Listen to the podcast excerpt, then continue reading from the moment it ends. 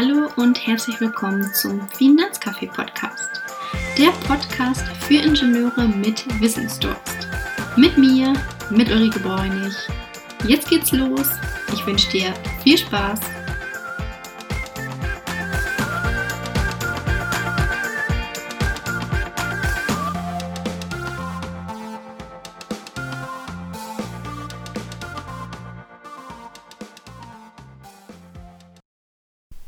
In meiner heutigen Podcast-Folge geht es darum, welche Fallen man als Kapitalanleger beim Kauf einer Immobilie besser vermeiden sollte.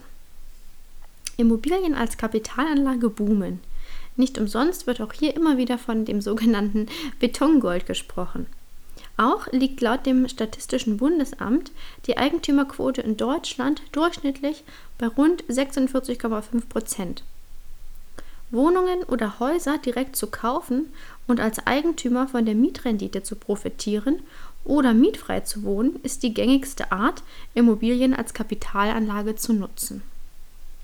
Grund für den Boom ist auch die lockere Geldpolitik der Europäischen Zentralbank.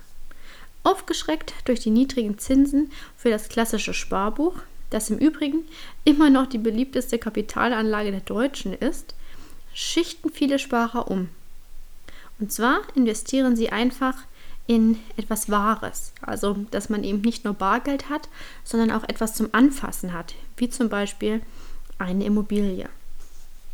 Dabei steht auch für die Kapitalanleger vor allem die Absicherung in Krisenzeiten oder auch der bevorstehende Altersumschwung, nämlich was mache ich, wenn ich meine Renteneintrittsalter erreiche wo wohne ich dann? Da ist es für viele Kapitalanleger sinnvoll zu sagen, ach, ich habe ja eine Immobilie, ich nutze die einfach als Eigenbedarf und ziehe dort ein. Deswegen spricht man vom sogenannten Boom in der Kapitalanlagenwelt im Bereich Immobilien. Darüber hinaus gibt es natürlich auch große Wertsteigerungen am Immobilienmarkt in Großstädten oder Metropolregionen. Und dadurch ist auch ein konstant steigender Mietertrag für Eigentümer in diesen Regionen zu erwarten. Die Vorteile einer Immobilie als Kapitalanlage liegen also auf der Hand. Aber Vorsicht, auch Anleger sollten nichts überstürzen, denn auch für Immobilien als Kapitalanlage besteht ein gewisses Risiko. Deswegen erzähle ich dir nun zehn Fallen, die du am besten umgehst. Die erste Falle, das Klumpenrisiko. Setzt man also sein gesamtes Vermögen auf nur ein Projekt, so hängt ein sogenanntes Klumpenrisiko daran. Im Falle eines Verlustgeschäfts gibt es keine Risikoverteilung und der Anleger verliert damit seine gesamte Investition. Falle Nummer 2. Die Kapitalbindung. Beim Haus- oder Wohnungskauf muss man meist sein gesamtes Erspartes aufbringen und auch zusätzlich noch ein Darlehen aufnehmen. Das heißt, dass das viel gesparte Geld in einer Kapitalanlage im Bereich Immobilie gebunden ist. Das heißt, der Kapitalanleger kann für lange Zeit, wenn nicht sogar für den Rest seines Lebens, nicht mehr darüber verfügen. Falle Nummer 3. Die Betriebskosten. Die Jahreskaltmieten, die ein Immobilienbesitzer erhält, entsprechen noch lange nicht auch der Rendite aus der Immobilienkapitalanlage. Um die Nettorendite zu berechnen, müssen Steuern und durch die Immobilie verursachten Kosten vom Gewinn abgezogen werden. Dabei sollten Immobilienkäufer auch die hohen Verwaltungskosten der Bausubstanz nicht unterschätzen. Auch durch Instandhaltungsmaßnahmen können hohe Kosten entstehen. Vor allem für Mieter sind sie ein regelrechter Renditekiller. Falle Nummer 4. Mitgefangen, mitgehangen. Wer nur eine Wohnung innerhalb eines Hauses kauft, muss bedenken, dass er mit seiner Kapitalanlage Teil der Wohneigentumsgemeinschaft wird. Dies bringt natürlich auch Verpflichtungen mit sich. Denn die Wohnungseigentümer teilen sich beispielsweise den Flur oder das Dach des Hauses, in dem sich die Immobilienkapitalanlage befindet. So können über gewisse Dinge auch nur zusammen entschieden werden. Dabei können natürlich auch Probleme mit der Eigentümergemeinschaft entstehen, denn es werden häufig kostenintensive Verschönerungen beschlossen, die den Wert der Wohneinlage allerdings kaum steigern. Umgekehrt kann es aber auch passieren, dass sich die Wohnungseigentumsgemeinschaft gegen Maßnahmen entscheidet, die den Wert der Kapitalanlage durchaus sehr hoch steigern könnten. Falle Nummer 5. Kein garantiertes Wachstum. Viele Kapitalanleger schwärmen von den Wertsteigerungen von Immobilien in Metropolregionen. Doch die Immobilienpreise in Großstädten sind durch den großen Boom schon jetzt sehr hoch. Niemand kann garantieren, dass dies auch noch weiter anwachsen wird. Zudem entwickelt sich die Nachfrage und damit auch die Netto-Kaltmiete je Stadt und Lage der Immobilie anders. Falle Nummer 6. Zeit ist Geld. Wer eine Immobilie kaufen will, muss genügend Zeit für seine Kapitalanlage mitbringen. Einerseits natürlich, um das richtige Objekt erstmal zu finden, aber auch andererseits, um es dann auch verwalten zu können. Die Geldanlage muss entsprechend lang und sorgfältig überdacht werden. Wenn man sich darüber hinaus für die Vermietung einer Immobilie entscheidet, ohne noch eine Hausverwaltung dazwischen zu schalten, dann muss zudem auch Zeit für die Anfragen der Mieter eingeplant werden. Falle Nummer 7. Die Kaufnebenkosten. Beim Hauskauf schlagen neben dem eigentlichen Immobilienpreis nämlich auch noch die Nebenkosten zu Buche. Künftige Immobilienbesitzer sollten unbedingt dies in ihre Gesamtplanung beim Immobilienverkauf mit einbeziehen. Dazu gehören auf jeden Fall zwischen 3 und 6 Prozent des Kaufpreises für den Makler, die Gebühr für Notar und Grundbuchamt sowie die Grunderwerbssteuer die auch je nach Bundesland zwischen 3,5 und 6,5 Prozent des Kaufpreises beträgt. Und alle diese Ausgaben schmälern letztendlich natürlich auch die Rendite der Kapitalanlage in Immobilien. Falle Nummer 8. Langfristiger Anlagehorizont. Außerdem sollte man sich bewusst machen, dass der Kauf einer Immobilie nicht nur auf lange Sicht oder nur auf lange Sicht sinnvoll ist.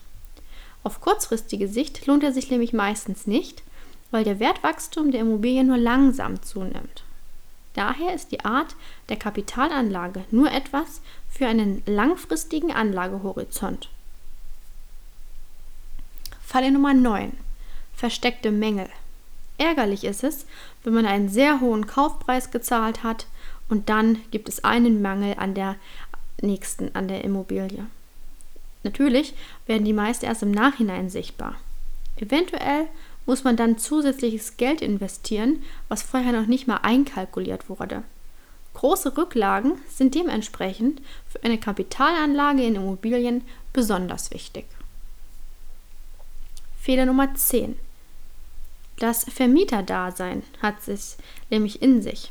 Es gibt immer wieder Ärger mit verspäteten Mietzahlungen, gibt Kosten beim Mieterwechsel und auch Leerstand.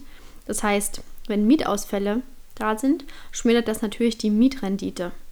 Oder man kann überhaupt nicht von Mieteinnahmen sprechen, die dann die Kosten natürlich deckeln. Das stellt natürlich auch ein großes Risiko dar, welches der Kapitalanleger bedenken muss. Was gibt es für Alternativen? Man könnte zum Beispiel Immobilien-Crowd-Investing machen.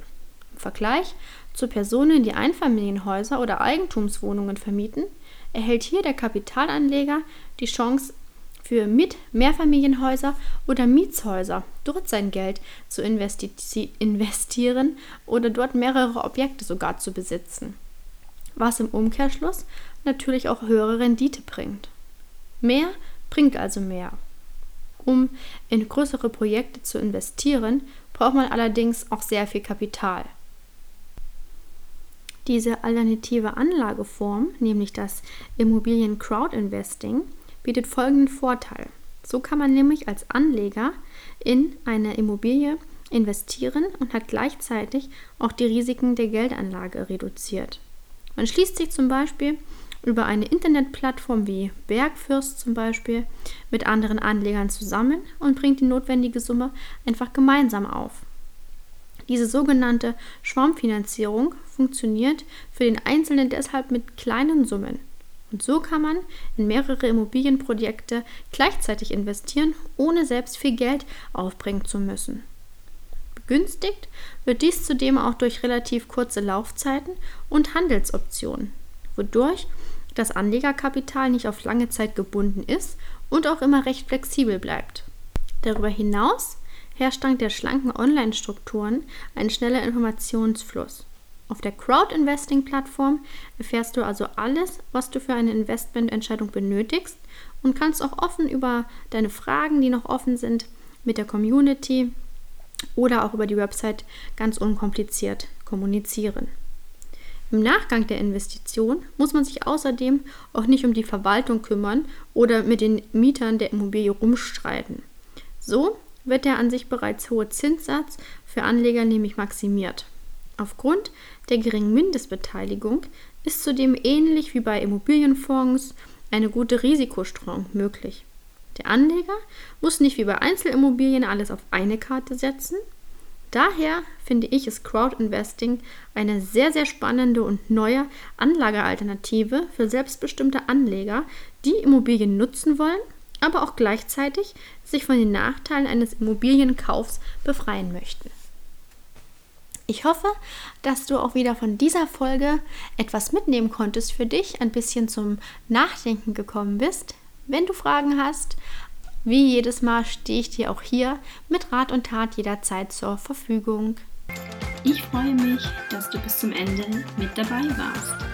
Wenn du glaubst, dass dieser Podcast auch für andere interessant sein könnte, dann teile ihn sehr gerne mit deinen Freunden, mit deiner Familie oder deinen Arbeitskollegen. Wenn du darüber hinaus Feedback, Ideen oder aber auch Fragen hast, dann schreib mir sehr gerne auf LinkedIn. Denn dort antworte ich dir immer am schnellsten. Ansonsten freue ich mich wahnsinnig, wenn du wieder vorbeischaust. Bleib gesund und bis dahin, deine Ulrike.